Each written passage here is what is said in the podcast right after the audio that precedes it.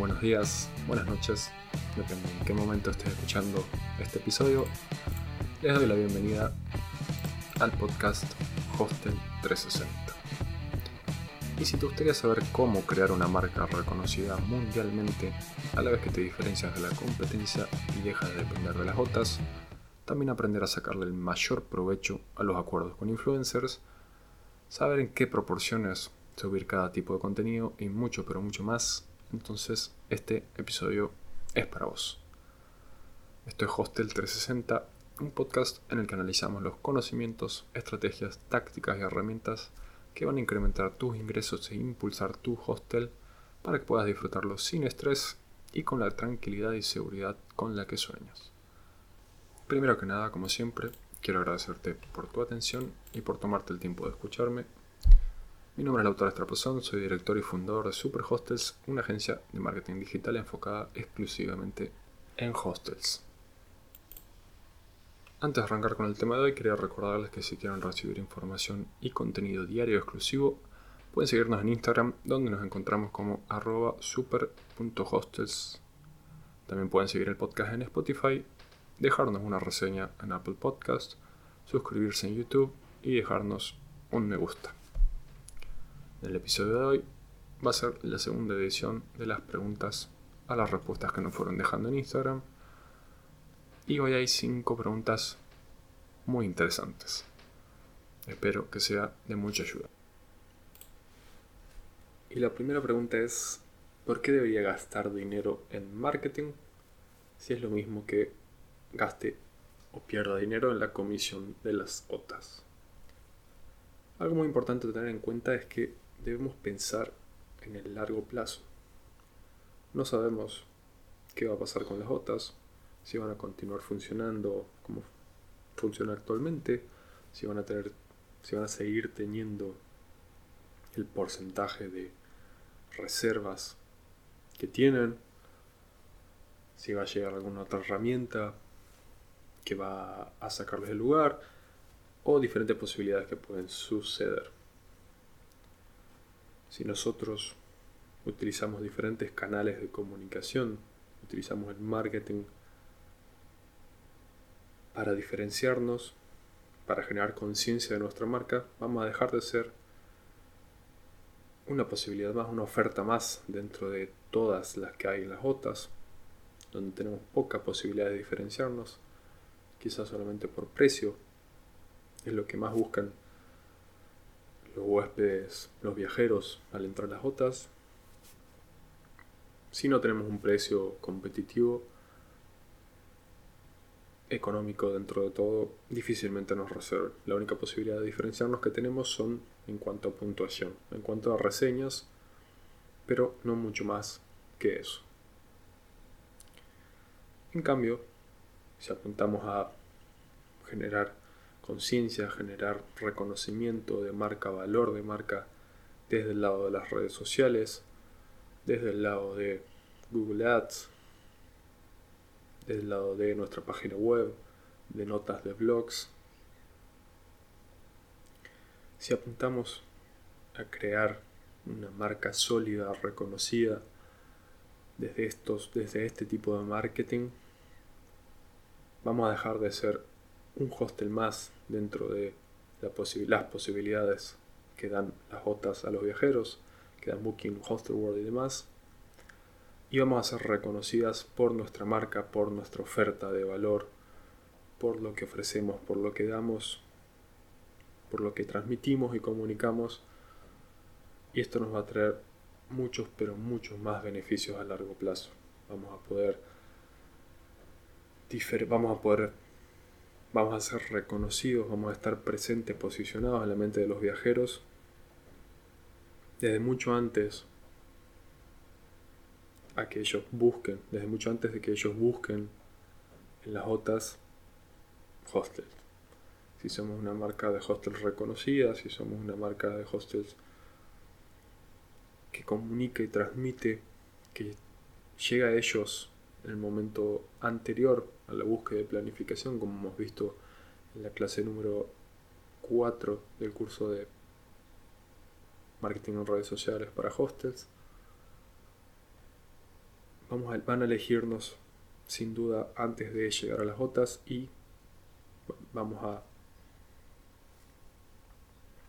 entre otros beneficios, vamos a dejar de perder esta comisión de las OTAs, vamos a generar más reservas directas, vamos a generar más recomendación de boca en boca, vamos a generar más ingresos en otros productos y servicios, en otras fuentes de ingresos y muchos, pero muchos beneficios más. Esto nos abre la posibilidad de abrir otras sucursales de hostels, abrir una cadena de hostels y mucho más.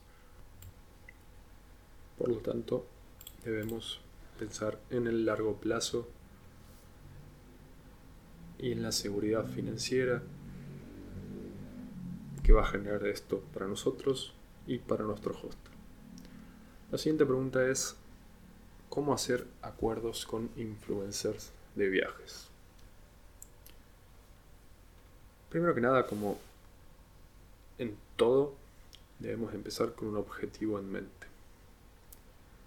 Con influencers lo que podemos buscar es generar potenciales clientes o generar contenido para nosotros utilizar en nuestro hostel. Hay muchos influencers que tienen una gran capacidad, habilidades y herramientas para generar contenido, son muy creativos, tienen buenas cámaras, tienen GoPros, tienen quizás drones que nos permiten generar contenido de mucha calidad y en gran cantidad con solo quizás darles un par de noches gratis en nuestro hostel. Entonces lo primero que debemos hacer es tener un objetivo claro. Definido el objetivo, lo siguiente que vamos a hacer es definir el presupuesto con el que contamos para este canje o en este acuerdo. Una opción es simplemente, como hemos dicho, un canje por días de estadía en el hostel. Y algunos influencers trabajan con publicidad paga. Debemos ver el presupuesto que tenemos y el objetivo que tenemos y en base a eso determinar qué haremos. Luego estos dos primeros pasos, Vamos a buscar las diferentes opciones de influencers y pedirles resultados que hayan tenido en otras acciones de canje o de publicidad con estadísticas que hayan trabajado con otros hostels, si es el caso de que el objetivo sea conseguir seguidores o potenciales clientes. Y también le vamos a pedir estadísticas acerca de su audiencia las características demográficas, la edad, el sexo, la región donde vive, la ciudad donde vive, el país y demás estadísticas que, con las que cuenten para esto cruzarlo con nuestro cliente ideal. Las personas, las características de las personas que puedan darnos, puedan hacernos pensar que pueden llegar a ser nuestros clientes. Sí, la mayoría de nuestros clientes vienen de Europa Occidental y la audiencia de un influencer es mayormente de Latinoamérica, quizás no es tan conveniente hacer un acuerdo si lo que buscamos son potenciales clientes. Si quizás buscamos expandir nuestro expandir la demanda, buscar nuevos, nuevas fuentes de potenciales clientes en otros puntos geográficos fuera de los actuales. Quizás es interesante comenzar con estas acciones para generar llegada desde otros puntos, otras zonas geográficas que aún no lo hacen. Bueno, fuera de esto, quizás es interesante esto acoplarlo con acciones en conjunto de la Secretaría de Turismo de tu país, de tu ciudad y demás, pero nos vamos un poco de tema. Entonces, definido el objetivo, teniendo en claro el presupuesto con el que contamos y habiendo, analizando, habiendo analizado la audiencia de este influencer y cruzándola, habiéndola cruzado con nuestros potenciales clientes, nuestro cliente ideal, vamos a pedirle resultados de cuántos seguidores aumentaron en Instagram, por ejemplo, al haber trabajado con otros hostels, con otro alojamiento, cuántas reservas se generaron a través de un descuento que ofrecía el influencer, la cantidad de contenido que generó con, para otros alojamientos, la calidad y demás. En síntesis, eso sería una forma de trabajar efectiva con, con influencers. Más adelante vamos a hacer una entrevista con algún influencer de viaje para que nos dé más insights sobre el tema. La siguiente pregunta es, ¿en qué proporciones subir los distintos tipos de contenido? En el curso de marketing redes sociales para hostels hemos visto seis tipos de contenido, seis verticales de contenido y dentro de esas verticales diferentes tipos de contenido. Pero creo que esto depende mucho de la proporción de los diferentes verticales y tipos de contenido. Depende mucho de el hostel y del destino en el que se encuentra el hostel. Si nuestro hostel está en un destino en el que ya se conoce las atracciones, la belleza del destino, sea Cartagena, Buenos Aires, Punta del Este o cualquiera que sea conocimiento general, por así decirlo, la atracción del destino, creo que se podría reducir un poco la cantidad de comunicación sobre el destino, sobre las atracciones, no llevarlo a cero, para nada, quizás a un 20%, ir jugando un poco, probando el impacto que tiene, obviamente, nada está determinado, pero si es muy reconocido el destino, está muy claro las atracciones, quizás se puede reducir un poco este tipo de contenido. En el caso de que tu hostel se encuentre en un destino no tan conocido y haya que generar un poco conciencia acerca de la belleza, la, la importancia de este punto turístico de esta ciudad, quizás podríamos elevar un poco al 50%, un poco menos quizás 40%, la comunicación, sobre todo en redes sociales, sobre la atracción del destino. Se puede ir jugando obviamente entre stories, publicaciones feed, reels, TikTok y demás, pero en caso de que haya que generar conciencia sobre las atracciones, se puede elevar bastante más la proporción. Lo que se me acaba de ocurrir y puede ser interesante es intentar trabajar sobre todo la conciencia, la concientización sobre las atracciones del destino en las funciones de Instagram o en las redes sociales que más alcance orgánico tienen o que más viralización generan como Twitter, por ejemplo, los retweets son muy comunes. Descubrí este lugar escondido o desconocido y puede llenarse de retweets. En TikTok que tiene mucho alcance con un buen video, en Instagram Reels, sería muy interesante. Pero volviendo a las proporciones, algo que sería muy interesante aclarar es que es importante la tangibilización, tangibilización perdón, del servicio mostrar mucho la arquitectura, la decoración, mostrar lo tangible para reducir lo intangible de este servicio. Pueden profundizar en la tangibilización en el episodio 4, pero es importante que una gran proporción, del 50 al 75%, se trabaje la tangibilización y sobre todo también comunicar mucho acerca de las ventajas competitivas de tu hostel. Una ventaja competitiva para sintetizarlo. Sin embargo, vamos a profundizar en un episodio del podcast sobre qué son y cómo descubrirlas. Una ventaja competitiva es lo que hace que una persona te elija a vos y no a otro hostel. Haría mucho foco en eso para que las personas tengan en claro por qué deberían elegirte.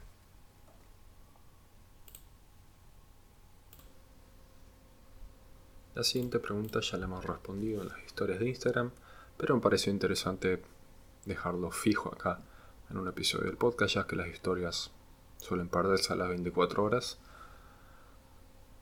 es acerca de las encuestas de satisfacción, cómo comunicarlas. Primero que nada aclarar que en el episodio número 14 hablamos en profundidad sobre las encuestas de satisfacción y de calidad. Y para comunicarlas en general estas encuestas son herramientas de gestión interna para encontrar fallas o posibilidades de mejoras, por lo que no están pensadas exclusivamente o especialmente para comunicarlas a públicos externos como huéspedes o potenciales clientes. Sin embargo, como veremos en un ratito, esto se puede hacer. En cuanto a comunicación hacia el staff de los resultados de estas encuestas, primero es importante dejar la información abierta para quien quiera leerla. No hacerlo no hacer la lectura obligatoria, ya que se sentirá como algo pesado, algo obligatorio y se lo hará sin ganas, sin interés. En cambio, si se lo ve como algo opcional, a los que realmente estén interesados lo harán, quienes, están, quienes realmente estén interesados lo harán y traerá eso mucho más beneficios que si fuera algo obligatorio. También es importante que esta información abierta que dejemos, ya sea en un mail, en las computadoras de recepción, o demás, debe ser fácil de entender, no debe ser muy técnico y que el staff no quiera leerlo porque en realidad no lo comprende. Otra cosa que podemos hacer es buscar la información más positiva, el mayor éxito que haya, que se muestre en estas encuestas, y esto comunicarlo al staff en una reunión o donde sea, y felicitarlos por su trabajo. Generará mucho una sensación muy buena de valía, de agradecimiento por parte de los superiores. También es importante, obviamente, buscar los puntos a mejorar o las fallas, y eso sí lo comunicaría de forma gráfica, de una forma también fácil de entender. Pero antes buscaría posibles métodos o acciones para mejorar o corregir. Teniendo estos métodos o acciones, no los comunicaría directamente, sino que antes generaría una reunión donde, donde estos problemas o fallas, puntos a mejorar, se comuniquen y entre todos, entre todo el staff, se pueda buscar soluciones creativas, se generen tormentas de ideas. De esta forma se sentirán parte de la empresa, del hostel, se sentirán valorados, se sentirán que sus ideas, sus conocimientos, sus capacidades son valoradas, se sentirán mucho más comprometidos con la misión de la empresa. Y esto hará que también al implementar las soluciones, ellos estén más motivados y no sientan que estas tareas, este trabajo extra para solucionar los problemas o para mejorar los puntos a mejorar, no se sientan como una carga pesada, sino que sean, se motiven, ya que fueron ellos mismos los que se involucraron en las ideas, generará, mucho más, generará mucha más motivación y mucho menos peso. Entonces, recién deberemos comunicar las soluciones que se nos ocurrieron a nosotros antes de esta reunión creativa. Recién la comunicaremos luego de que ellos propongan sus ideas. Como una idea más a sumar y no como algo que se imponga. Una aclaración este brainstorming. Cabe aclarar que, perdón, debemos aclarar que ninguna idea es mala, que ninguna idea es tonta y debemos hacerlo sentir así. Cuando alguien proponga algo, por más inútil que suene, debemos anotarlo y sumarlo para que las personas se animen, no tengan vergüenza y sientan que sus ideas son valoradas. Además de que es la idea de la tormenta de ideas. Se, cada idea, por más inútil que suene, se pueden ir combinando con otras y así generar una solución mucho, pero mucho mejor. En cuanto a la comunicación externa de los resultados de estas encuestas de calidad, lo que haría sería comunicar los mayores satisfactores que surgieron de estas encuestas para llamar la atención de los potenciales clientes y utilizarlos como un diferencial, como algo que haga que decidan reservar en tu hostel y no, no, no en otro. Los comunicaría obviamente de forma gráfica, tanto en redes constantemente como en la web, para terminar de convencer en la decisión de compra. Ya sea con gráficos, con estadísticas, el ejemplo, el ejemplo que dimos en historias, 9 de cada 10 personas dijeron que la atención al cliente que habían recibido en nuestro hostel no lo habían recibido nunca antes, o el 80% de las personas que se hospedaban con nosotros dieron un 10 de 10 al nuestro desayuno, etc. La siguiente pregunta es cómo determinar el precio del hospedaje en tiempos de volatilidad alta. La definición del precio, o pricing, como se le llama el término en inglés, es algo muy amplio, sobre todo en los alojamientos donde no hay un stock fijo de habitaciones de noches, sino que hay una caducidad de la oferta. Una noche, una habitación que no se vende, no se puede recuperar y vender la noche siguiente.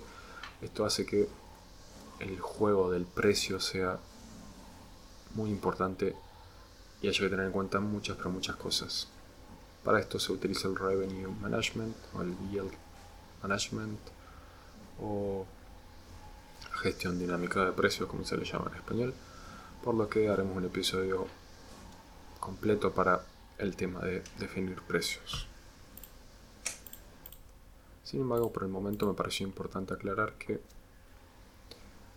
Primero que nada, en esta situación de volatilidad de la demanda por la pandemia, lo primero que haría sería buscar una fuente de ingresos alternativa que no dependa de si nuestro hostel en nuestra ciudad está habilitado al turismo, la cantidad de casos, etc. No importa lo que pase, siempre tendremos esta fuente de ingresos. Después algo que aclaramos en las historias, que respondimos a esta pregunta, es que buscaría diferenciarme, diferenciarnos fuera de las OTAs. En las OTAs, en Booking Hostelworld, la oferta de hostel de alojamiento son prácticamente commodities. No hay... Son productos indiferenciables, lo único que la diferencia son el precio, por lo que suele mantenerse más o menos el mismo precio como ya hemos dicho, fuera de las reseñas, las puntuaciones, no hay nada más que diferencia un hostel de otro. Por lo que buscaré diferenciarme, como hemos dicho, fuera en marketing, fuera de las OTAs. Esto depende de la propuesta de valor que tengamos. Si buscamos una oferta de alta calidad a un precio alto, si buscamos una oferta simple a un precio económico, si buscamos una oferta de alta calidad, a un precio competitivo y demás. Todo depende de la oferta de valor, de la situación del hostel. Algo interesante que se relaciona con la primera pregunta que yo haría para poder subir los precios sin perder demanda a causa de las jotas. Algo que yo haría para poder jugar con el precio a nuestro gusto sería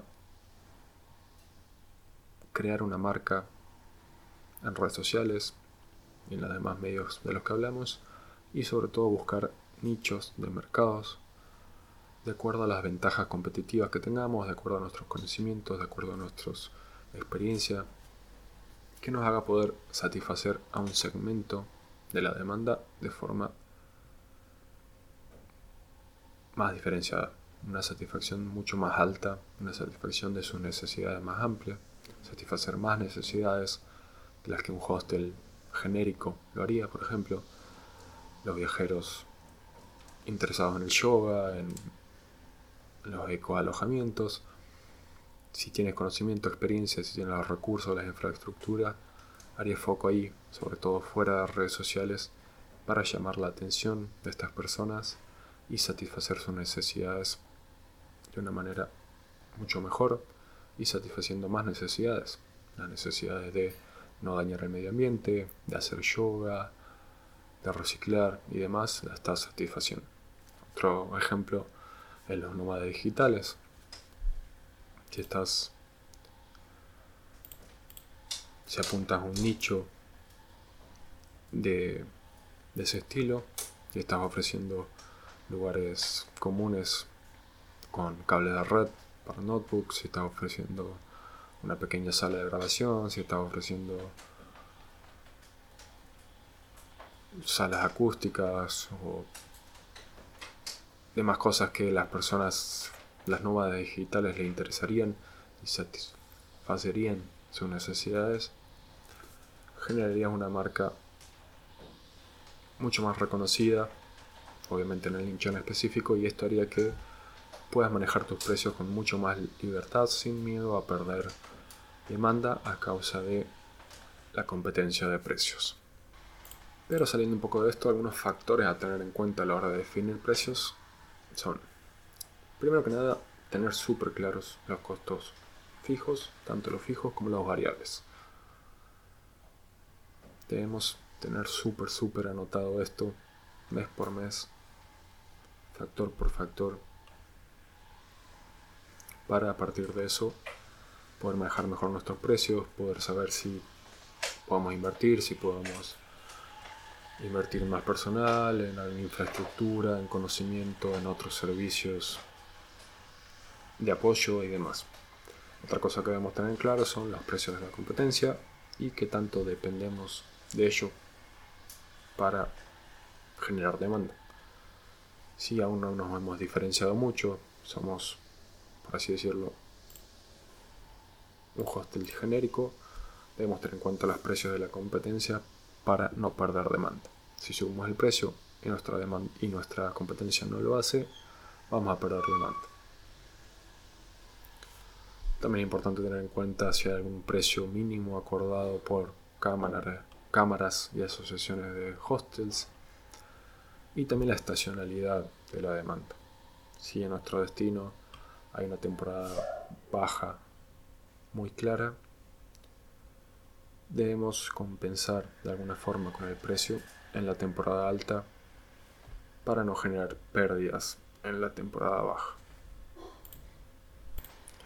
En base a todos estos factores podremos definir de una manera mucho más inteligente nuestros precios. Y esto es todo por el episodio de hoy. Espero que haya sido de mucha ayuda, como siempre. Cualquier duda, consulta o ayuda que necesiten, no duden en escribirnos por Instagram super.hostels o por mail comunidad super. Recuerden que esta semana, hasta el sábado a la medianoche, estamos de promoción con cupos limitados. La promoción es del 20% de descuento en todos nuestros servicios para la temporada diciembre-febrero. Si quieren más información, vayan a super hostels.com. También pueden escribirnos por mensaje privado o por WhatsApp. En nuestra web tienen el botón para escribirnos en mi WhatsApp personal. Espero que este episodio haya sido de mucha ayuda. Me está gustando mucho la de responder a sus preguntas y hacer un episodio completo sobre esto, ya que me da más espacio de tiempo para responder y no me limita tanto como las historias de Instagram. En caso de que tengan preguntas para sumar a la próxima edición de un episodio de preguntas y respuestas, también pueden escribirnos por privado y lo responderemos en la próxima edición. Esto es todo por el episodio de hoy. Nos estamos escuchando la próxima. Chao.